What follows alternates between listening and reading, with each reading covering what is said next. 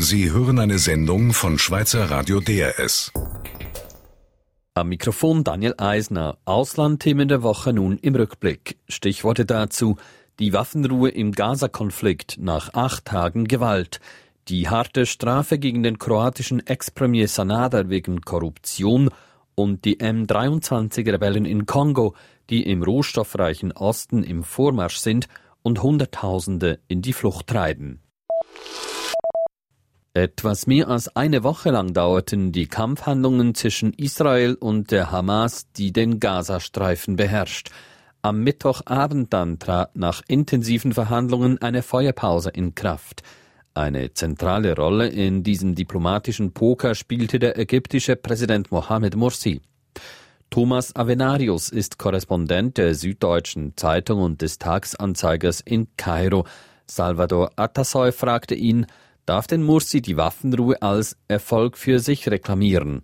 Ja, Mursi darf diese Waffenruhe ganz sicher als Erfolg für sich selbst reklamieren. Ägypten hat zumindest nach außen hin zu seiner alten Rolle als Vormacht in der Region zurückgefunden und ist der Staat, ohne den in der Palästina-Frage nichts zu regeln ist, auch für Israel. Was hat er konkret in die Verhandlungen einbringen können?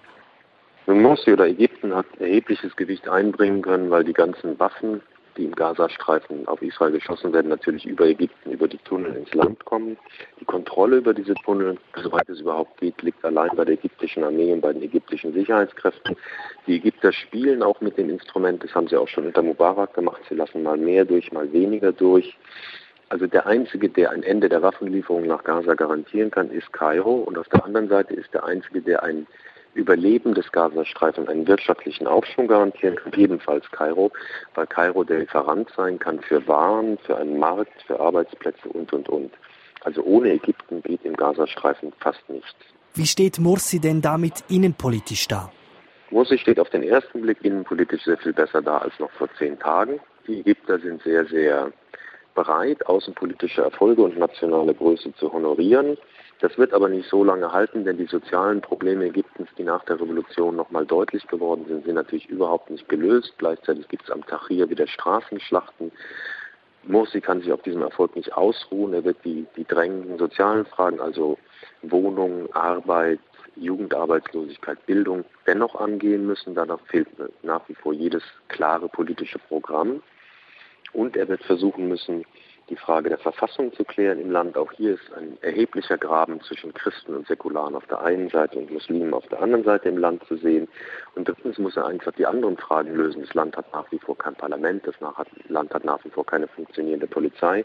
Also Morsi hat keinen Grund, sich jetzt mit stolz geschwellter Brust aus dem Fenster zu hängen, sondern muss sich eigentlich sofort wieder der Innenpolitik widmen. Soweit also die Innenpolitik. Wie kommt denn diese Position Mursis, wie kommt die Position Ägyptens in der Region an? Das ist wesentlich schwieriger zu beurteilen. Die arabischen Staaten konkurrieren immer um die sogenannte Vormachtsrolle in der arabischen Welt. Das sind Staaten wie Syrien, Irak, äh, Ägypten, aber auch die Ölstaaten Saudi-Arabien, die immer wieder sich gegenseitig den Rang streitig machen als Führer der arabischen Welt. Es gibt keinen Führer der arabischen Welt, aber Ägypten hat unter Mubarak weitestgehend gefehlt, aufgrund seiner engen Westbindung, aufgrund seiner engen Israelbindung. Ägypten ist jetzt wieder da. Ägypten klagt seine Rolle ein, auch in der afrikanischen, der gesamtislamischen Welt. Ob die anderen arabischen Staaten darüber so glücklich sind, darüber kann man sehr stark zweifeln wegen dieser Konkurrenz. Ich glaube nicht, dass ein Land wie Saudi-Arabien die ägyptische Vormacht so ohne weiteres wieder anerkennen möchte. Und das Zweite ist, dass dieses Land von den Muslimbrüdern geführt wird und damit natürlich Länder wie Saudi-Arabien auch Schwierigkeiten haben. Also diese konservativen, um nicht zu sagen reaktionären arabischen Regime, die sehen natürlich auch, dass hier Leute an die Macht gekommen sind, die ihnen auch innenpolitisch gefährlich werden können. Das waren Informationen von Thomas Avenarius, er ist Journalist in Kairo. Nun der Blick nach Israel. Premier Netanyahu habe die Militäroffensive gegen die Hamas auch aus wahlkampftaktischen Gründen initiiert war eine Feststellung oder ein Vorwurf, der immer wieder zu hören war. Ihr könne sich so als Mann mit Führungsstärke profilieren. Ist Netanyahu also ein Gewinner in der Auseinandersetzung mit der Hamas und mit Bezug auch auf die Wahlen vom Januar? Simon Fatzer fragte den israelischen Historiker Tom Segev. Es war ziemlich sicher auch vor dieser Aktion, dass er wieder gewählt wird und ich glaube auch, dass er wieder gewählt wird, es sei denn, der Waffenstillstand bricht zusammen. Also ironischerweise ist er jetzt ziemlich abhängig von der Hamas. Wenn die Hamas wieder anfängt zu schießen, dann wird ihm das politisch sehr schaden. Er ist im Moment unter heftiger Kritik, weil er diese Aktion abgebrochen hat. Es stimmt aber, dass das Hauptziel gewesen ist, die Ruhe wiederherzustellen. Das ist kein kleines Ziel. Da waren etwa eine Million Israelis, die seit vielen Wochen und Monaten unter ständiger Bedrohung, jeden Tag, 24 Stunden lang, ständiger Bedrohung von Raketen getroffen zu werden, die aus Gaza geschossen werden. Und das kann kein Land auf sich nehmen und deshalb glaube ich, dass diese Aktion unvermeidlich war. Wenn sie jetzt dazu führt, dass wir ein paar Monate mindestens Ruhe haben, dann kann Netanyahu schon sagen, dass er das Ziel erreicht hat. Sie sagten, ironischerweise sei man jetzt auf die Hamas angewiesen. Das war ja auch ein Ziel, diese Hamas zu schwächen. Aber das Gegenteil ist der Fall. Die sind so stark wie selten, haben sogar auch international jetzt an Prestige gewonnen. Ja, politisch scheint es so, dass sie gestärkt sind, weil sie jetzt anerkannt sind als Gesprächspartner von eigentlich vielen Ländern in der Welt. Und nicht nur das, sondern der andere Teil der Palästinenser, also der Präsident Abbas, die sind geschwächt. Und beides ist nicht so gut für Israel. Wieso, Tom Segev, hat den Premier Netanyahu letztlich eingewilligt zu dieser Waffenruhe? Ich glaube, dass er unter starkem Druck stand von Amerika. Ich glaube auch, dass er die Alternative nicht versuchen wollte, die wäre eine Invasion auf dem Land, also nicht mehr mit Luftangriffen, sondern eine große Anzahl von israelischen Militärs nach Gaza schicken mit Panzern und weiß ich was. Also die ganze Aktion sehr, sehr erweitern, die Zahl der Betroffenen sehr erhöhen, sowohl in Gaza als auch israelische Betroffene. Und ich glaube, er war ziemlich froh, dass der Präsident Obama sich so viel Zeit genommen hat, um die Sache zu beenden. Und so wie sie beendet ist, ist es, glaube ich, auch richtig und, und gut, wenn die Ruhe anhält. Das war der israelische Historiker Tom Segev. Der ehemalige kroatische Regierungschef Ivo Sanader ist am Dienstag dieser Woche wegen Korruption zu zehn Jahren Haft verurteilt worden. Sanader war beinahe ein Jahrzehnt lang der starke Mann in Kroatien. Er bestimmte die Politik des Landes mit seiner konservativen Partei.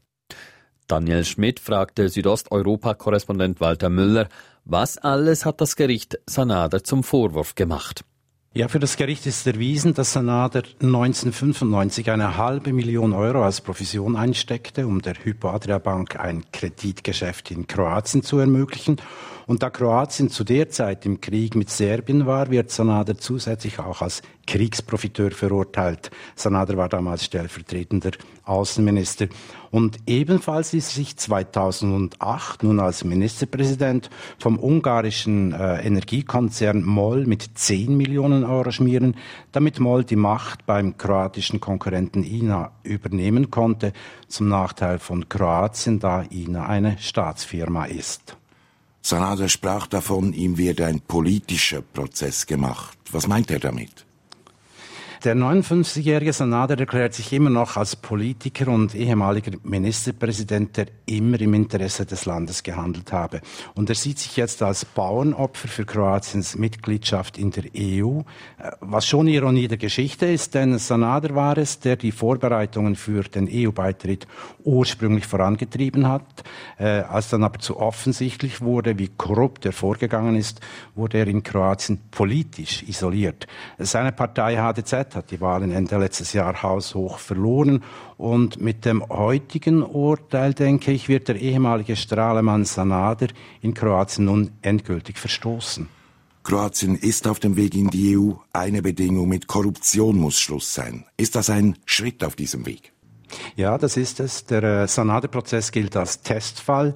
Die neue Mittellinksregierung steht unter enormem Zeitdruck zu beweisen, dass Korruption nun tatsächlich ausgeräumt wird und vor allem auch, dass äh, das Justizwesen funktioniert, dass solche Prozesse, also Korruptionsprozesse auch sauber durchgeführt werden. Schlimm wäre nämlich, wenn das heutige Urteil der ersten Instanz, also in Zagreb, in einem allfälligen Appellationsprozess durchfallen würde wegen Verfahrensmängeln. Äh, eine solche Blamage wäre für Kroatien dann sehr kontraproduktiv im Hinblick auf die EU-Mitgliedschaft im nächsten Sommer. Das waren Informationen von Südosteuropa-Korrespondent Walter Müller. US-Präsident Obama ist auf der ersten Auslandreise nach seiner Wiederwahl nach Asien gereist. Erste Station war am Montag dieser Woche Burma. Mit seinem Besuch wollte Obama die Reformen anerkennen, die das Land, das während Jahrzehnten international völlig isoliert war, vor rund anderthalb Jahren eingeleitet hat. Im Gespräch mit Lorenzo Bonatti sagte Asien-Korrespondent Urs Morf, Obama sei in Burma wie ein Superstar empfangen worden.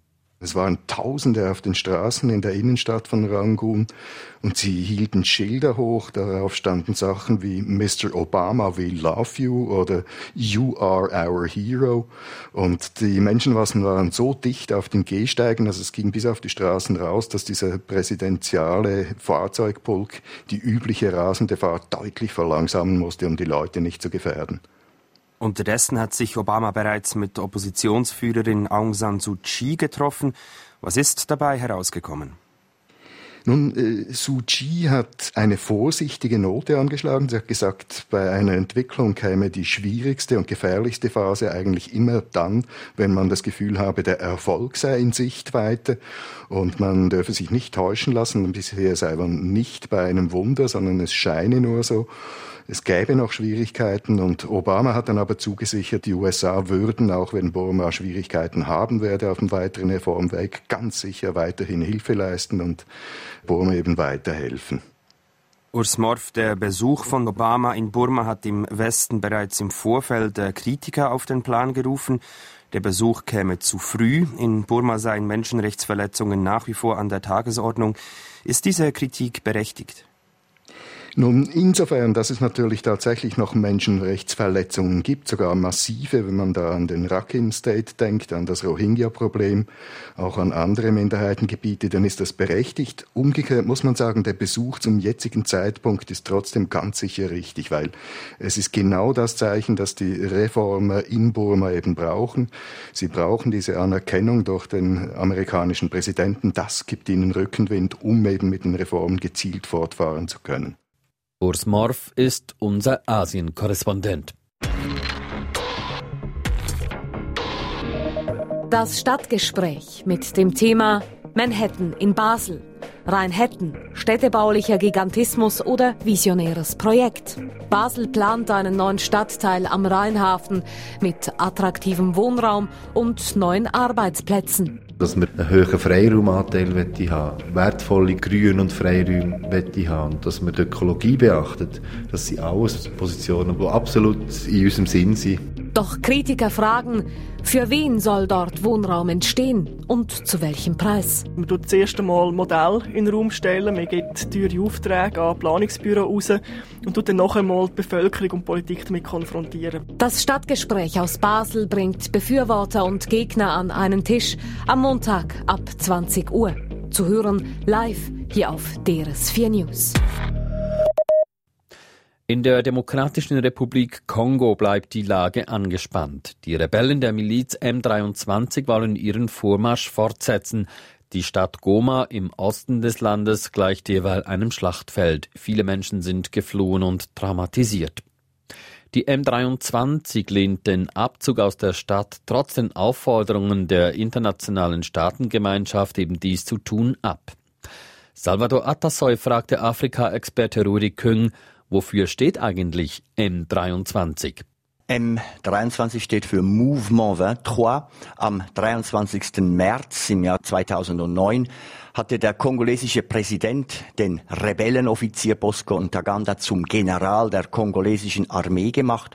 Und das war der Höhepunkt der Versöhnung der Regierung, der kongolesischen Regierung mit den Tutsi-Rebellen im Ostkongo. Im Frühjahr dieses Jahres rebellierte Ntaganda mit seinen Leuten erneut. Sie werfen dem Präsidenten vor, er habe sie verraten, habe das Friedensabkommen nicht eingehalten. Diese Miliz M23, wer steckt denn da dahinter? Es sind im Wesentlichen kongolesische Tutsi, man nennt sie auch Banyamulenge, und sie sind eine Minderheit im Osten Kongos. Sie haben natürlich schon allein aus ethnischen Gründen gute Beziehungen zu den Präsidenten in Ruanda und Uganda. Und man muss sehen, dass die M23 früher mal CNDP hieß und sie wurde von dem berüchtigten Laurent Nkunda geleitet. Beide, der jetzige Boscon Ntaganda und Laurent Nkunda, werden vom Internationalen Strafgericht wegen Kriegsverbrechen und Verbrechen gegen die Menschlichkeit gesucht. Es geht dabei vor allem um die Rekrutierung von Kindersoldaten. Es sind also, es ist eine Tutsi-Minderheit, die sich nicht äh, gerecht behandelt fühlt im Osten Kongos. Welche Ziele verfolgen Sie denn? Ja, das ist mittlerweile gar nicht mehr so einfach zu sagen. Also bisher ging es, wenn man dieses Abkommen zwischen der Regierung und der M23 anschaut, oder der CNDP, wie sie damals hieß, ging es um Positionen in der Armee und das heißt natürlich auch um Saläre, das heißt um Entschädigungen finanzieller Art. Jetzt aber, wo sie Goma wieder eingenommen haben und nicht weg wollen von Goma und sagen, sie wollen auf Kinshasa marschieren, die Hauptstadt, geht es offensichtlich darum, das Regime zu stürzen, das Regime von Laurent Kabila und die Macht in der ganzen Demokratischen Republik Kongo zu übernehmen. Man muss allerdings dabei auch noch Ruanda und Uganda im Auge behalten. Es ist die Frage, wie weit tanzen sie eigentlich nach der Pfeife, die dort äh, geblasen wird. Beide Seiten bestreiten das vehement, sowohl in Ruanda wie in Uganda sagt man, man hat nichts direkt mit dieser M23 zu tun und umgekehrt sagen die M23-Führer, wir lassen uns von denen nicht vorschreiben, was wir zu tun haben. Aber eine UNO-Untersuchung im Auftrag des Sicherheitsrates sagt ganz klar, dass diese Verbindungen sehr eng sind. Rudi Küng, Sie haben es soeben erwähnt, Ruanda, Uganda. Wer hat Interessen am Chaos, das diese Miliz im Osten Kongos verursacht? Ja, es ist das Drama des Rohstoffreichtums im Osten Kongos. Und was da passiert, das ist ein Abbau auf höchst abenteuerliche Art und Weise. Es werden Metalle, Gold äh, und so weiter abgeführt und nur ein ganz kleiner Teil wird offiziell exportiert und kommt insofern auch dem kongolesischen Staat zugute. Die Hauptprofiteure dieses Geschäfts, die sitzen eben in Ruanda und in Uganda und wenn dieser Osten Kongos befriedet werden könnte, wenn da Stabilität herrschen würde, wenn da eine staatliche Autorität wäre, die eben die Geschäfte kontrolliert, dann würde Ruanda und Uganda einsehen müssen, dass es nicht so weitergehen kann. Und deshalb haben sie am meisten Interesse eben an der Destabilisierung, an diesem Chaos. So können sie weiterhin profitieren. Rudi Küng war jahrelang Afrika-Korrespondent von Schweizer Radio DRS. Die britische Rundfunkanstalt BBC bekommt einen neuen Generaldirektor, Tony Hall. Im Moment ist Hall noch Chef der Royal Opera. Damit soll wieder etwas Ruhe einkehren bei der BBC, nachdem vor rund zwei Wochen der frühere Direktor George Entwistle zurückgetreten war. Der Sender hatte fälschlicherweise einen Politiker des Kindsmissbrauchs bezichtigt. Entwistle hatte viel zu spät darauf reagiert. Ist Tony Hall, der Neue, in der Lage, den guten Ruf der BBC wiederherzustellen? Helen Hürlimann fragte den Journalisten Peter Miles in London. Ja, ich glaube, das darf man ihm schon zutrauen, denn er hat ja schon einmal bei der BBC gearbeitet und für die BBC ist jetzt im Zuge dieses Skandals ganz, ganz wichtig, dass äh, das Vertrauen der Öffentlichkeit in die Berichterstattung und in die Seriosität der BBC wiederhergestellt ist. Äh, von daher ist äh, Tony Hall sicher ein guter Mann. Er gilt zudem als sehr ruhig und besonnen, als einer, der seinen Umgebenden vertraut, Vertrauen einflößt und auch als einer, der sich im Umfeld von Egos und Alpha-Tieren sehr gut behaupten kann, was auch in zukünftigen Verhandlungen etwa mit der Regierung sehr wichtig sein könnte. Weshalb fiel denn die Wahl auf Tony Hall? Nun, die BBC wollte eigentlich jemand Außenstehenden berufen, allerdings äh, vielleicht nicht jemanden, der völlig außerhalb der äh, BBC steht. Und nun ist eigentlich die Wahl auf einen Kompromissmenschen gefallen. Tony Hall ist einerseits ein Insider, das heißt, er kennt die BBC, die Kultur, die Besonderheiten, die Eigenheiten dieses riesigen Betriebs. Andererseits ist er jetzt seit mehr als zehn Jahren außerhalb der BBC. Das heißt, er hat auch den Blick von außen und wie der äh, Präsident der Überwachungskommission, Lord Patton, gesagt hat, er ist einer, der äh, sowohl berechtigte wie auch unberechtigte Kritik an der BBC gut verstehen kann. Derzeit ist Hall ja Operndirektor. Er übernahm die Londoner Oper in einer großen Krise. Wie ist es ihm denn gelungen, die Oper aus der Krise zu führen? Nun, das ist wirklich eine sehr große Erfolgsgeschichte. Er hat das Ganze erfolgreich umgedreht und eben aus der Krise geführt. Er hat eigentlich den Zugang zum Open House demokratisiert. Er hat den elitären Geschmack irgendwie weggebracht, vom elitären Denken weggeführt. Zum Beispiel hat man Spezialbedingungen, Preise für Kinder und Familien eingeführt. Man kann jetzt zum Beispiel Tickets äh, für weniger als drei Franken bekommen. Er hat auch ein bisschen nach außen projiziert, im wahrsten Sinne des Wortes. Also es gab Großleinwandübertragungen von Anlässen in der Oper, die landesweit gezeigt wurden. Und er hat auch das Angebot von Veranstaltungen erweitert, neue Künstler einbezogen, um auch ein breiteres Publikum zu gewinnen. Früher war ja Hall Nachrichtenchef bei der BBC. Wie hat er sich dort besonders hervorgetan? Er war eigentlich, das war in den 90er Jahren, in einer sehr expansiven Phase der BBC dabei und hat sehr viele neue Elemente ins Leben gerufen. Er hat einen äh, Nachrichten- und Sportradiokanal eingeführt, Radio 5 Live, der ist heute noch immer sehr beliebt, hat viele äh, Zuhörer. Er hat außerdem den 24-Stunden-Nachrichtenkanal, den News Channel eingeführt und vielleicht ganz wichtig auch für sein zukünftiges Verständnis von der technologischen, der elektronischen Entwicklung in der BBC. Er war maßgebend beteiligt ähm, an der Einführung des Webauftritts der BBC, an der Website, die als eine der erfolgreichsten und besten in der Welt gilt. Es gibt nun schon erste Reaktionen auf seine Wahl. Peter Miles wird dem neuen BBC-Direktor zugetraut, dass er die BBC wieder zum Flaggschiff macht, das sie einst war.